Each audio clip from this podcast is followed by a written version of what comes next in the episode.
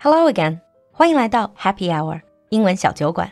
关注公众号“露露的英文小酒馆”，加入我们的酒馆社群，邂逅更精彩、更广阔的世界。Hello and welcome back to Across the Pond，英美大不同。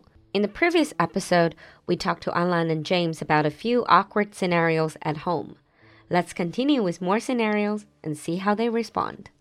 Question number six. Now, this sounds a little bit scary. it's way past midnight, and you are in bed when you hear a sudden bang from somewhere downstairs. You have no idea what it is. Where is it coming from? What would you do? Being an American? Get the gun. I would have thought so. But do most people have guns at home? No, most don't. But they would.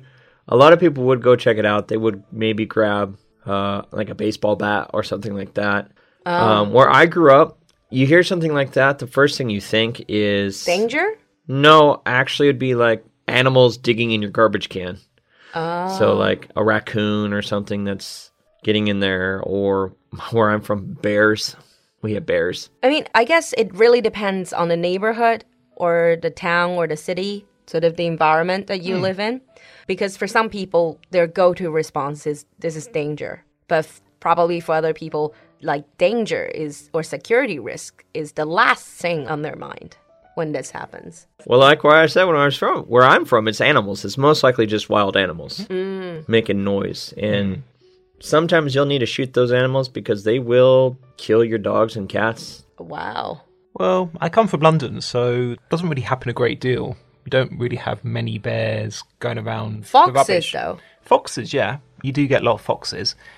But I guess if I heard a bang, I would assume that it's from outside. I would go down and investigate. But if it was someone actually breaking into your house in a city and they're that loud, then They're not very good at it. they're it. not very, very good at it.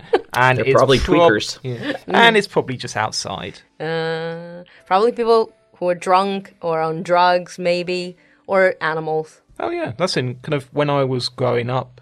Most of the sudden loud bangs in the middle of the night were normally me trying to get home after the pub. We know a little bit more about Alan's past. All right, so question number seven. The doorbell goes just as you get into the shower. You're already naked. It's a delivery that you urgently need and you probably have to sign for. 就有快递要你签收，这时候你已经脱光了，准备洗澡。What would you do? Being British, what would you do, Alan? Bearing in mind that to actually be there for a delivery, you need to actually be at the door when they come to deliver. What do you mean at the door? Pretty much, if you wait even 10 seconds, the delivery man or delivery person would have already left. So, mm. and they'll give you a note saying you have to go to the post office to pick up this parcel. Generally, it doesn't really matter if you're naked, doesn't really matter whatever you're doing, you would rush to the door to make sure you get that parcel. That seems to be a running joke. I've heard that about British delivery service hmm. in some of the TV shows. I've experienced it myself. It's like they really don't wait for you, like at all. That's not unique to the UK. American delivery is the same. They wouldn't even try to call you, for example. no. Oh, okay. They never call. So it's not like the Chinese Kuai Di situation. Oh no, Chinese Kuai Di is fantastic because it's like they knock at, they get to the door, they call you, it's like, we knocked on your door. Are you at home? It's like, oh, when do you want us to deliver it? Whereas in America, if there's a delivery that needs to be signed, it's like, knock, knock, knock. Oh, nobody's here. Bye. Choom. Yep. It's almost like they expect you not to be there so that they can just get on with it. Yeah, they just want to put it in their distribution centers. Like they leave the little sticker on the doors, like we came by at 7:52 a.m. and you were not here, even though you may be one minute away from your own door. Yep. And then you just have to go to the distribution center to pick it up yourself. the next day, yep. Ah, I see. That makes me appreciate delivery system a lot more in China. All right, question number eight. Uh, this is really awkward. It's also about shower, but this time not you are going into the shower, but for example, you're staying at a friend's house and you walk in on your friend's wife having a shower, hopefully accidentally. After standing frozen in the headlights for a few seconds, being British, being American, what would you do? Being American, let's start with James. Wrong door. Would you actually say that or just back out? A lot of people would just back out and probably, depending on how close you were with the couple, you'd make jokes about it pretty soon afterwards. Mm. But that really will depend from group to group. There's a part that the question is like, you just stand there frozen for a little bit. So it's like a little bit awkward. is some people they are so I think they freeze not because they want to look, it's simply because it's so awkward, they're so much in shock they don't really know what to do. Yeah, probably. It's just, I can imagine the wife in the shower is like, get out! Throwing Ah, shampoo bottles or something at you. I see. But I mean it's even worse if, if she is shampooing and did not really notice you. All right. And uh, what about Alan? I probably would say, sorry, I can't find my glasses. Um, have you seen them? That, that is a horrible answer because the fact that you can see someone in there, you're actually asking them, obviously, you know who they are. But I have a question though, on top of this. It's like, why would this friend's wife shower without locking the door when you know your husband's friend is sleeping over? This Maybe is- she's an exhibitionist. yeah, that is really weird to me. Like, if I have guests at home, I definitely would lock the door when I shower. Hmm, we, we're not going down that road. All right, two more questions to go. The next question, number nine, is this is not necessarily about being at home. This is more about on the phone. So you're calling someone, and for example, this person says to you, Oh, you know, write down my number. And then they want you to take down the number, and they set all these telephone numbers. And then you pretend to make notes. You know you're not going to call them. You pretend to take notes, but then they ask you to repeat it back to them. What would you do? That would be a very awkward situation. It's like you being caught in a white lie. You said, I'm writing it down, but you actually didn't. What would you do, Alan? Pretend it was a really, really bad line and hang up. Oh, your phone. will Click. Bullet dodged. Yep. I've done that actually that- a few times. Really? That actually works. Okay. What if they call back? Then it's still a really, really bad line, you know.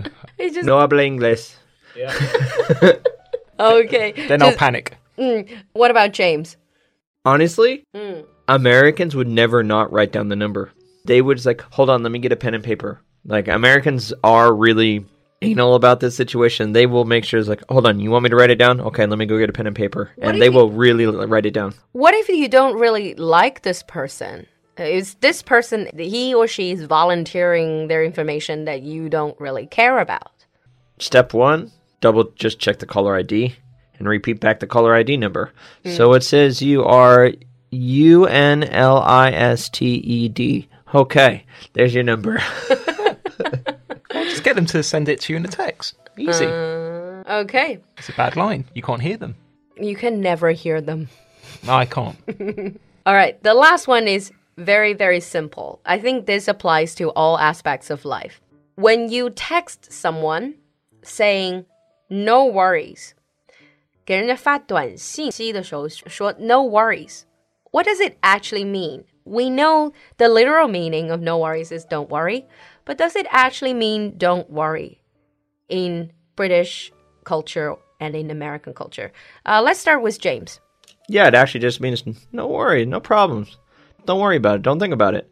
Not a big deal. So it's truly lighthearted. It is truly lighthearted. Yeah. I'm sensing in British culture, it's not. Any sentence where you use the word worry normally means you should be worried. What if, like, oh, never mind is even worse? Yep, never mind is even worse. No worries or don't worry is normally a sign that you should worry. What if it's you're truly trying to tell people not to worry? What kind of sentence would you use then? Well, just say, oh, it's going to be okay. It's all right. It's all right. Yeah. Oh. But James, Americans who say it's going to be okay usually means it's not going to be okay. it's so confusing. okay is not okay. Don't worry is something you should worry about. Well, that's a, no one said it was an easy language. Mm. It's not just the language, it's also the culture. But I mean, you guys both have lived in China for so long. You know that in Chinese, there's so many of these little twists and turns, read hmm. between the lines. Yeah, we just pretend to know. But I mean, when you are obviously a learner of the language, a foreigner in China, you're probably given a way out. If you misunderstood someone, then people wouldn't really necessarily hold you to that standard. That'd Yeah, we good. could just play the foreigner card. It's like, I don't know this language very well. Sorry, I made a mistake. That's got me out of a lot of problems. Great. Mm, and on that note, we're going to wrap up here. Thank you very much for coming to the studio for our new episode of Across the Pond. And I hope all of you have enjoyed this episode. Um, if you have any other different answers to these 10 questions, leave us a comment in the comment section. We would love to see them. Thank you again, Alan and James. Thank you for having me here today. It was a lot of fun. Thanks a lot. We'll see you next time. Bye everyone. 今天的节目你喜欢吗？赶快联系小助手加入酒馆社群吧。小助手的微信号是 l u l u x j g three，我们在酒馆等你。